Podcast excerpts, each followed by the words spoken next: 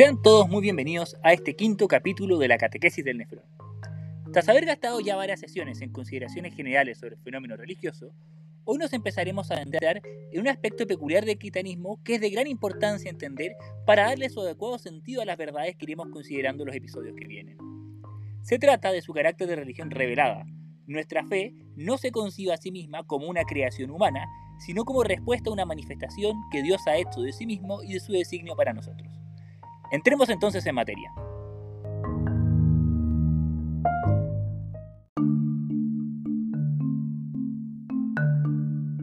Después de haber hablado antiguamente a nuestros padres por medio de los profetas, en muchas ocasiones y de diversas maneras, ahora en este tiempo final, Dios nos habló por medio de su Hijo, a quien constituyó heredero de todas las cosas y por quien hizo el mundo.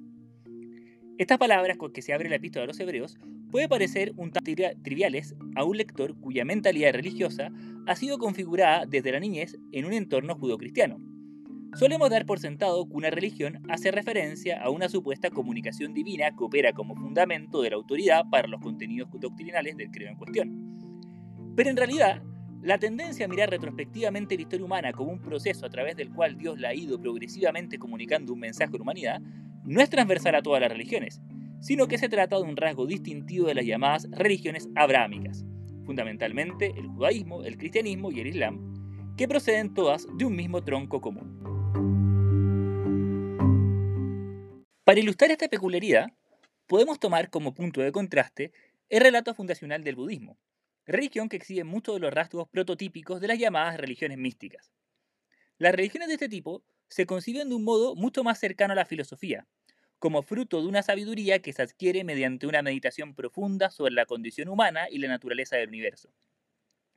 Siddhartha Gautama es retratado en los textos fundacionales del budismo como un príncipe de holgada condición que tras un encuentro inesperado con la pobreza de un mendigo que vivía a las afueras de su palacio, comienza una reflexión profunda sobre el misterio del sufrimiento.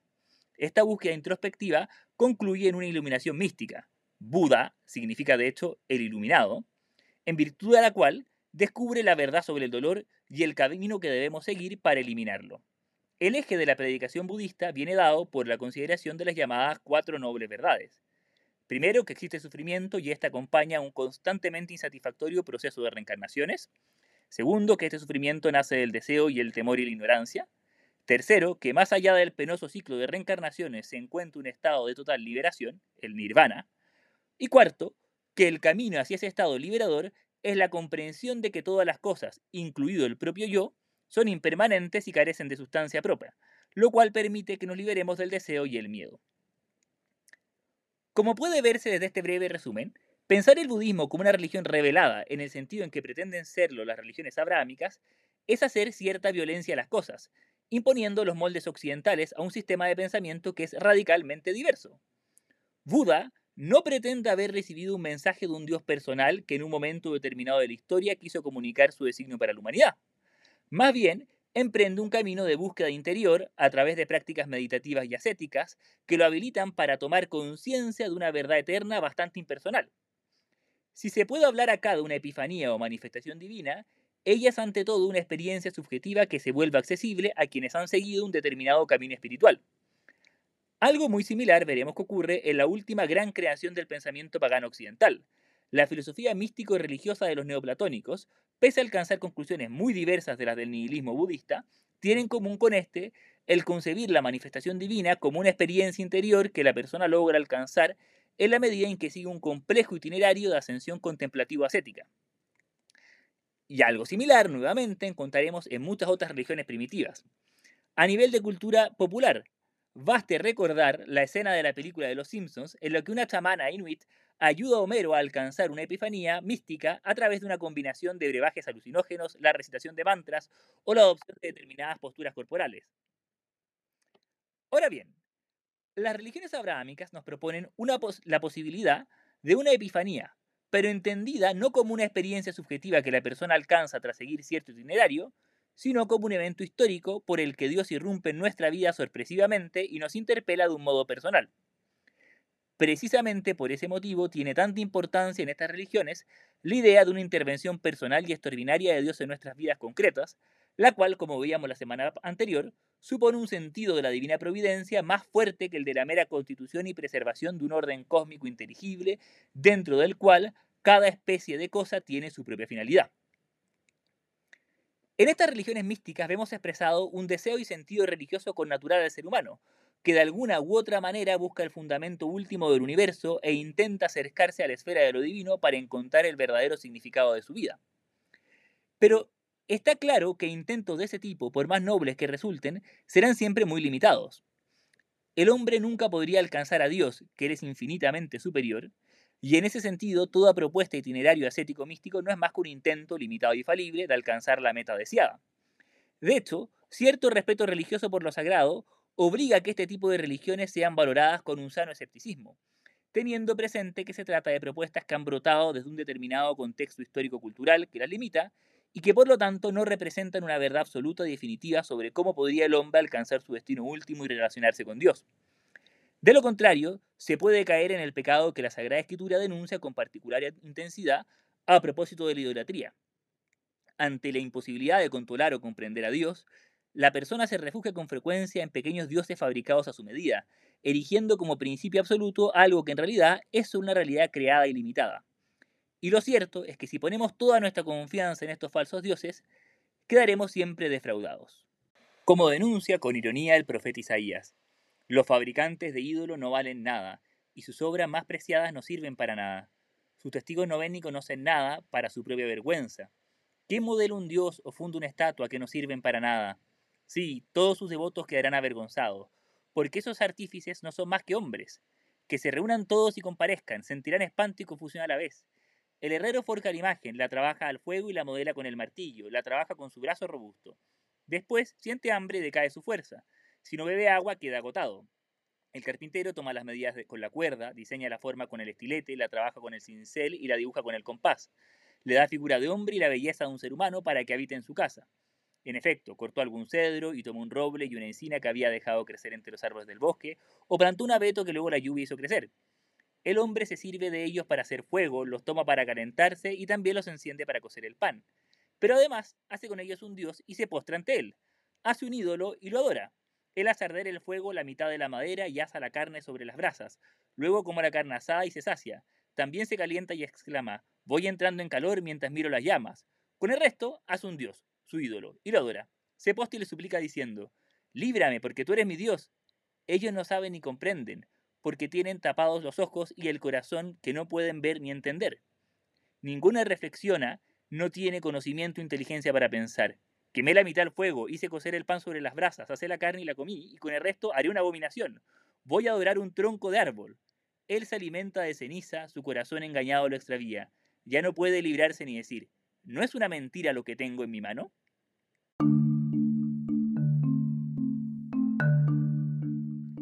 La reflexión del profeta que acabamos de leer puede parecer en una primera lectura un tanto pretenciosa. Es cierto que el resultado al que llegan nuestros intentos religiosos naturales es siempre modesto, y debe ser visto con cautela, pero sigue siendo mejor que no contar con nada. A fin de cuentas, ¿a qué más podemos aspirar? Cualquier intento plenamente exitoso de romper la barrera que separa lo divino y lo humano tendría que venir necesariamente desde arriba. Y en el fondo tampoco parece que podamos esperar que Dios se sirva a descender solícitamente para el encuentro de criaturas tan limitadas como nosotros. ¿O tal vez sí? ¿Qué pasaría si, de pronto, ese mismo misterio que la razón afirma sin poder explicar a fondo, se hiciera presente en la historia y diera testimonio de sí mismo.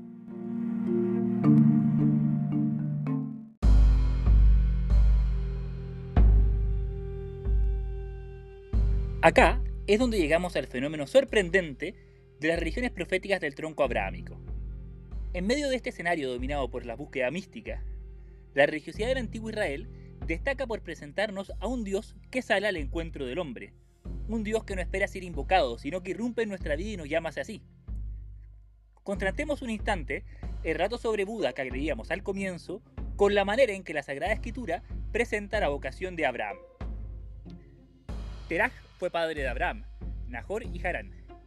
Harán fue padre de Lot y murió en Ur de los Caldeos, su país natal, mientras Teraj, su padre, aún vivía.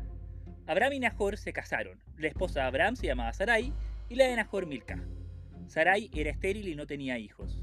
El Señor dijo a Abraham, deja tu tierra natal y la casa de tu padre, y ve al país que yo te mostraré. Yo haré de ti una gran nación y te bendeciré. Engrandeceré tu nombre y serás una bendición. Bendeciré a los que te bendigan y maldeciré a los que te maldigan. Y por ti se bendecirán todos los pueblos de la tierra. Abraham partió, como el Señor se lo había ordenado, y Lot se fue con él. Obsérvese que en su sobriedad el relato no elude a ninguna inquietud espiritual antecedente de parte de Abraham. Este es sencillamente el hijo de Teraj, que con su esposa Sarai padece el dolor de no poder engendrar descendencia y que de pronto es gratuitamente abordado por un Dios que toma la iniciativa de llamarlo fuera de su tierra y su patria, confiado en la promesa de que ha sido escogido como instrumento para sacar adelante un destino extraordinario. Pese a su esterilidad, será hecho padre de un gran pueblo, en el que un día serán bendecidas todas las naciones del universo. Más que recorrer un itinerario místico ascético para lograr finalmente que Dios le hable, Abraham lo que debe hacer es confiarse dócilmente en esta promesa y ponerse en movimiento para tomar parte de la aventura a la que Dios lo ha invitado. Si se disculpa la irreverencia, estamos ante el comienzo de una gran historia que podría ser calificada como el gran striptease, una danza seductora de Dios ante su pueblo, a lo largo de la cual seremos testigos de cómo va cayendo poco a poco el velo que cubría el misterio divino y se nos abre paso a paso el secreto profundo de su intimidad.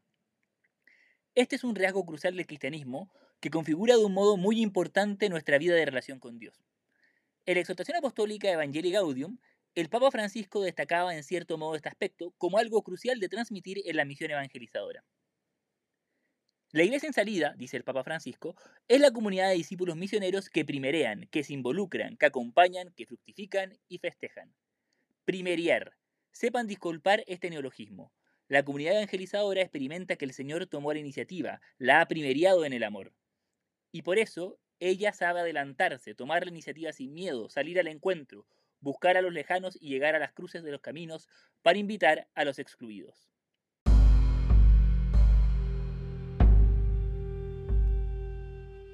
La prioridad de la llamada divina es esencial para entender en qué consiste la vida de fe. Creer en Dios no es sencillamente pensar que Dios existe o tomar la decisión subjetiva de tener por verdaderas ciertas verdades bonitas que no se pueden demostrar. Desde luego, el suceso de la revelación no puede demostrarse a nivel filosófico o científico, precisamente porque no obedece a una ley necesaria de la naturaleza, sino a una decisión enteramente libre de Dios. Lo que sí puede hacerse es analizar críticamente las circunstancias que rodean el presunto fenómeno, acudir a las fuentes que nos transmiten este relato de la relación entre Dios y la humanidad y cuestionarse si hay o no motivos para creer en el testimonio que se entrega en ellos. Esta ponderación supone un examen de los llamados motivos de credibilidad, circunstancias que sin demostrar la verdad de la doctrina revelada, permite a la razón valorar la fiabilidad del testimonio recibido y de este modo prestar un asentimiento libre que no obedece a la levedad de una credibilidad frívola e interesada, sino que es plenamente conforme a la razón.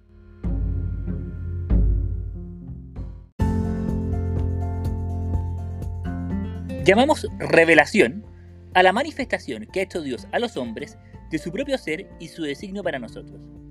La constitución dogmática Dei Verbum del Concilio Vaticano II desarrolla la noción en los siguientes términos. Dispuso Dios en su sabiduría revelarse a sí mismo y dar a conocer el misterio de su voluntad, mediante el cual los hombres, por medio de Cristo, Verbo encarnado, tienen acceso al Padre en el Espíritu Santo y se hacen consortes de la naturaleza divina. En consecuencia, por esta revelación, Dios invisible habla a los hombres como amigos, movido por su gran amor, y mora con ellos para invitarlos a la comunicación consigo y recibirlos en su compañía. Lo primero que hay que tener presente a este respecto es que la revelación es una decisión enteramente libre de Dios. Él no tenía ningún deber ni necesidad de obrarla. Por eso, la revelación no puede ser objeto de demostración, sino solo de constatación.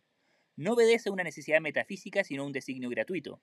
El Evangelio es por ello una noticia que se nos anuncia, no una teoría o doctrina filosófica a la que llegamos tras recorrer cierto proceso meditativo. Lo segundo a considerar es que, como ya se ha dicho, la revelación es un proceso o evento histórico que sucedió a través de acciones y palabras. Por eso, hay también una historia de la salvación. Dios no solo nos explica el sentido de nuestra vida transmitiendo cierto conjunto de verdades eternas que deben ser aceptadas en el plano especulativo, sino que entra en nuestra existencia concreta y la transforma con su acción salvífica. En este sentido, la revelación comprende a la vez unos contenidos doctrinales y una experiencia personal. Puede ser en parte condensada en un conjunto de verdades a las que el hombre debe prestar su sentimiento, pero también incluye un acontecimiento existencial al que hay que dar cierta respuesta. Esto hace que el cristianismo sea una religión particularmente dependiente de ciertos acontecimientos históricos que no pueden ser reducidos a mera metáfora simbólica. En principio, nosotros podríamos tomar la historia de Buda como una mera fábula y de todas maneras aceptar las cuatro verdades nobles que están en el corazón del budismo. Pero en el cristianismo no es posible hacer ese aislamiento entre el contenido doctrinal y el proceso histórico que lo acompaña.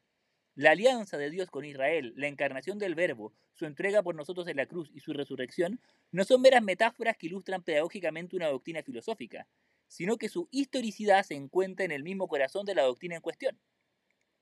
En este mismo sentido, hay que recordar, en tercer lugar, que la revelación no tiene por objeto verdades puramente teóricas o abstractas, sino fundamentalmente las verdades que son necesarias para nuestra salvación, a tal punto que la Biblia no pretende pronunciarse sobre una serie de hechos respecto a la naturaleza que, aun siendo de enorme interés, no resultan estrictamente necesarios de conocer para alcanzar la salvación que Dios ofrece. Por eso, sería un despropósito buscar en los relatos bíblicos bases para hacer afirmaciones sobre estos científicos que escapan al núcleo del mensaje salvífico que ella transmite. Doctrinas científicas como el heliocentrismo o la evolución de las especies podrían colisionar con la lectura literalista de ciertos pasajes solo la medida en que pretendamos hacer que esos pasajes transmitan cosas que jamás pretendieron transmitir. Respecto de este tipo de temas, la Biblia se limita a utilizar el lenguaje y usos propios de la mentalidad ambiental en que dichos pasajes fueron redactados, de tal modo que ellos resultasen comprensibles y su sentido relevante, y sin la pretensión de zanjar los debates científicos en cuestión. En cuarto lugar, debemos tener presente que dentro de la revelación hay algunas verdades que eran de suya accesibles a la razón humana y otras que en cambio la excedían por completo. Así, esto como la existencia de Dios o ciertas verdades pertenecientes a la ley moral pueden ser filosóficamente defendidos con total independencia de la Sagrada Escritura. La razón por la que ellos forman parte de la revelación es que el conocimiento de dichas verdades es relevante para nuestra salvación, y al ser transmitidas directamente por Dios, ahora pueden ser conocidas por todos los hombres de un modo accesible y sin mezcla de error, y no veramente por los grandes sabios tras largos años de ardua reflexión y oscurecidos con muchas confusiones.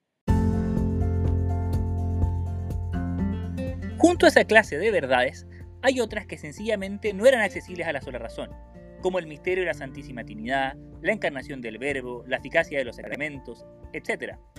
Estas verdades son consideradas verdades de fe en sentido estricto, y no debe pretenderse demostrarlas, ya que al hacer eso nos exponemos en el peor de los casos a caer en reduccionismos que forman el contenido del dogma, y en el mejor a hacer una filosofía mediocre que escandalice al no creyente transmitiendo erróneamente que en realidad creemos dichas cosas movidos por malos argumentos, y no confiados en la autoridad de Dios que no puede engañarse ni engañarnos.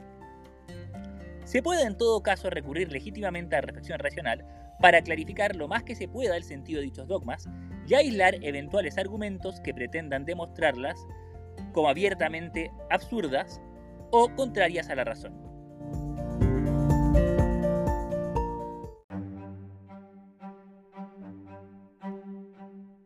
La revelación toma la forma de una alianza que se desarrolla de un modo gradual y progresivo.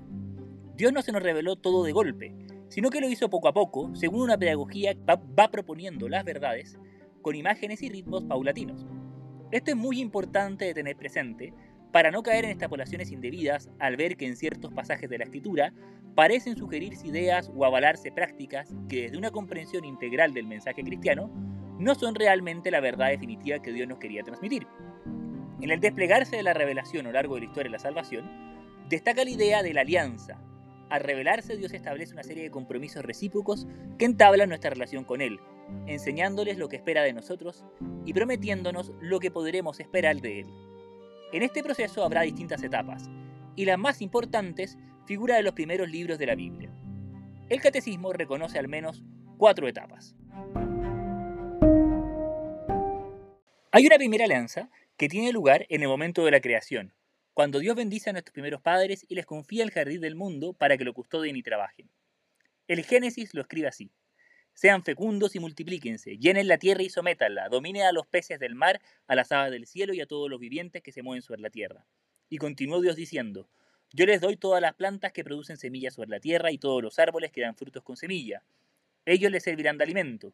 Y a todas las fieras de la tierra, a todos los pájaros del cielo y a todos los vivientes que se arrastran por el suelo, les doy como alimento el pasto verde. Luego del pecado, Dios no retira del todo su alianza, sino que desliza en medio de la sentencia condenatoria una primera promesa de salvación.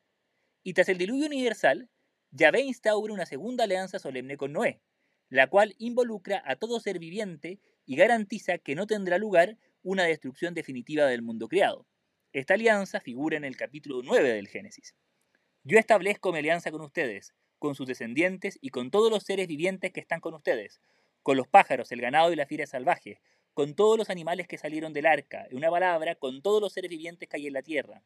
Yo estableceré mi alianza con ustedes. Los mortales ya no volverán a ser exterminados por las aguas del diluvio, ni habrá otro diluvio para devastar la tierra. Yo pongo mi arco en las nubes como un signo de mi alianza con la tierra. Cuando cubra de nubes la tierra y aparezca mi arco entre ellas, me acordaré de mi alianza con ustedes y con todos los seres vivientes, y no volverán a precipitarse las aguas del diluvio para destruir a los mortales. Al aparecer mi arco en las nubes, yo lo veré y me acordaré de mi alianza eterna con todos los seres vivientes que hay sobre la tierra. Este, dijo Dios a Noé, es el signo de la alianza que establecí con todos los mortales. No obstante, la proliferación del pecado conduce a que surjan luego diferencias y distanciamientos entre los hombres. Por eso, en una siguiente etapa, la alianza universal de Dios con toda la humanidad se especifica en una alianza con un pueblo específico, que será separado del resto de las naciones y escogido como instrumento para la bendición última de toda la humanidad. En este contexto se da la alianza de Dios con Abraham y su descendencia, asociada a la promesa de la posesión de una tierra. El capítulo 17 del Génesis la describe así. Cuando Abraham tenía 99 años, el Señor se apareció y le dijo, Yo soy el Dios Todopoderoso, camina en mi presencia y sea irreprochable. Yo haré una alianza contigo y te daré una descendencia muy numerosa. Abraham cayó con el rostro en tierra, mientras Dios le seguía diciendo, Esta será mi alianza contigo, tú serás el padre de una multitud de naciones, y ya no te llamarás más Abraham, en adelante tu nombre será Abraham, para indicar que yo te he constituido padre de una multitud de naciones. Te haré extraordinariamente fecundo, de ti suscitaré naciones y de ti nacerán reyes. Estableceré mi alianza contigo y con tu descendencia a través de las generaciones. Mi alianza será una alianza eterna, y así yo seré tu Dios y el de tus descendientes. Yo te daré en posesión perpetua a ti y a tus descendientes toda la tierra de Canaán, esa tierra donde ahora resides como extranjero, y yo seré su Dios. Varios siglos después, Dios renovó su alianza con el pueblo de Israel tras haberlos liberado de la esclavitud en Egipto y conducirlos por el desierto hasta el monte Sinaí. El mediador de esta nueva alianza fue Moisés, y ella quedó asociada particularmente al don de la ley. Así lo relata el libro del Éxodo en su capítulo 19. Moisés subió a encontrarse con Dios. El Señor lo llamó desde la montaña y le dijo, Habla en estos términos a la casa de Jacob y anuncia este mensaje a los israelitas. Ustedes han visto cómo traté a Egipto y cómo los conduje sobre alas de águila y los traje hasta mí. Ahora, si escuchan mi voz y observan mi alianza, serán mi propiedad exclusiva entre todos los pueblos, porque toda la tierra me pertenece. Ustedes serán para mí un reino de sacerdotes y una nación que me está consagrada. Estas son las palabras que transmitirás a los israelitas. Moisés fue a convocar a los ancianos de Israel y les expuso todas estas palabras como el Señor se lo había ordenado. El pueblo respondió unánimemente, estamos decididos a poner en práctica todo lo que ha dicho el Señor y Moisés comunicó al Señor la respuesta del pueblo. El progresivo acercamiento de Dios a través de las sucesivas alianzas alcanza su plenitud en Jesucristo.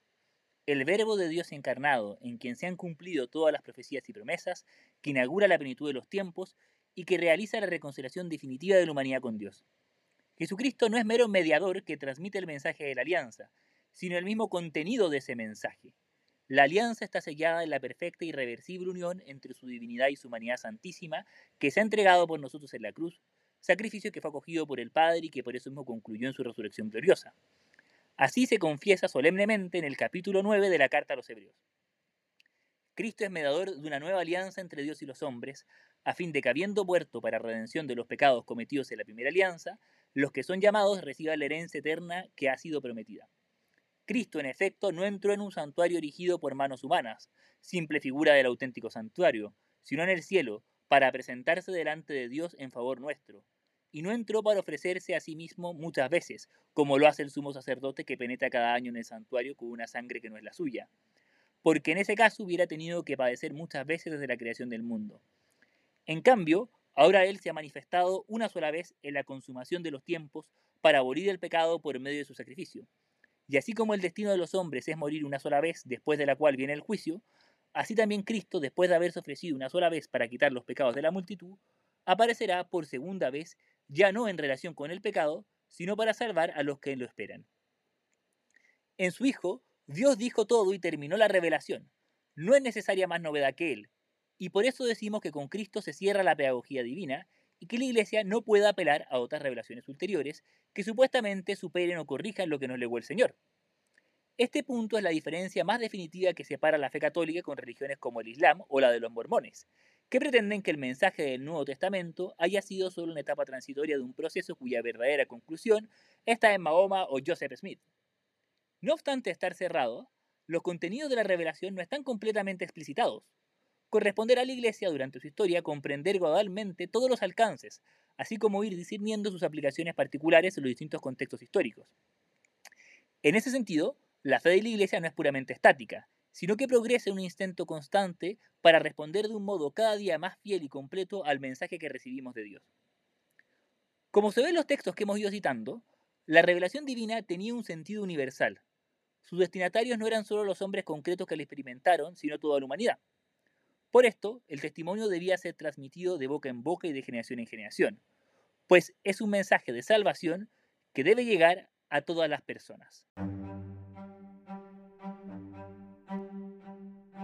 Esa universalidad de la revelación con mayúscula, que como hemos dicho ya se encuentra definitivamente concluida en Jesucristo, no se opone al hecho de que en la historia de la Iglesia algunos santos hayan tenido revelaciones particulares o privadas, como podría ser el caso de figuras como los pastorcitos de Fátima, Santa Faustina Kowalska o Ana Catarina Demerich. El punto importante de tener presente es que estas revelaciones particulares no añaden verdades nuevas al depósito de la fe, sino que solo tienen por objeto alentarnos y confirmarnos en la práctica de las verdades ya reveladas. Al reconocer la santidad de los involucrados, la Iglesia admite como legítimo dar crédito a dichas revelaciones, pero ellas no son materia de fe en sentido estricto, ya que no son necesarias para la salvación. De hecho, solo serán algunas personas determinadas las que en cierto contexto reciban de dicho mensaje un aliento especial para crecer en su vida de fe, pero muchos otros cristianos sencillamente llevarán su vida interior por otros caminos completamente distintos.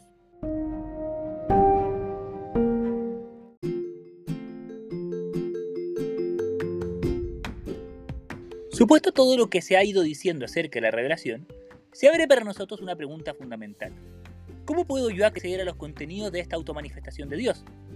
Afirmamos como un dato histórico que Dios se reveló, pero a mí no se me ha revelado todavía, o al menos no de un modo evidente. Efectivamente, los hombres de hoy accedemos a los contenidos de la fe necesariamente por intermedio de la Iglesia, quienes fueron testigos personales de la revelación, recibieron de Jesucristo el encargo de transmitir a todos los hombres cuanto habían visto y aprendido de él.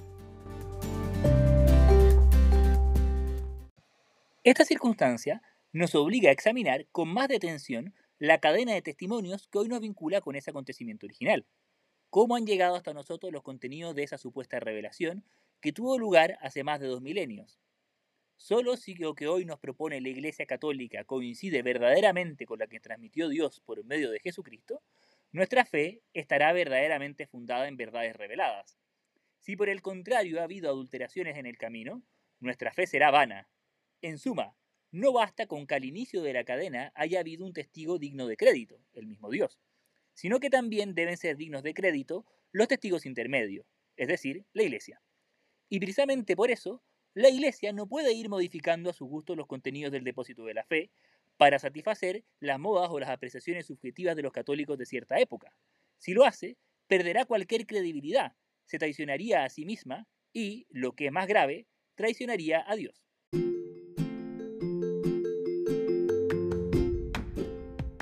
Ahora bien, la revelación ha llegado hasta nosotros por dos vías. Una oral, llamada la Sagrada Tradición, y otra escrita, la Biblia o Sagrada Escritura. Estas dos vías vienen a ser las fuentes que alimentan el único depósito de la fe, en el que se contienen las verdades que Dios reveló a la humanidad y confió a su iglesia. El auténtico contenido y significado de este depósito solo le compete interpretarlo con autoridad al magisterio de la iglesia, que por ese motivo es a veces considerado una fuente secundaria o derivada de la revelación. Derivada porque no puede estrictamente añadir verdades nuevas, sino únicamente interpretar con autoridad lo que ya dicen las otras dos fuentes, Naturalmente, conviene ahora que hagamos un análisis y caracterización más detenido de lo que son estas tres fuentes, tema sobre el que nos tocará hablar más en detalle durante el próximo episodio.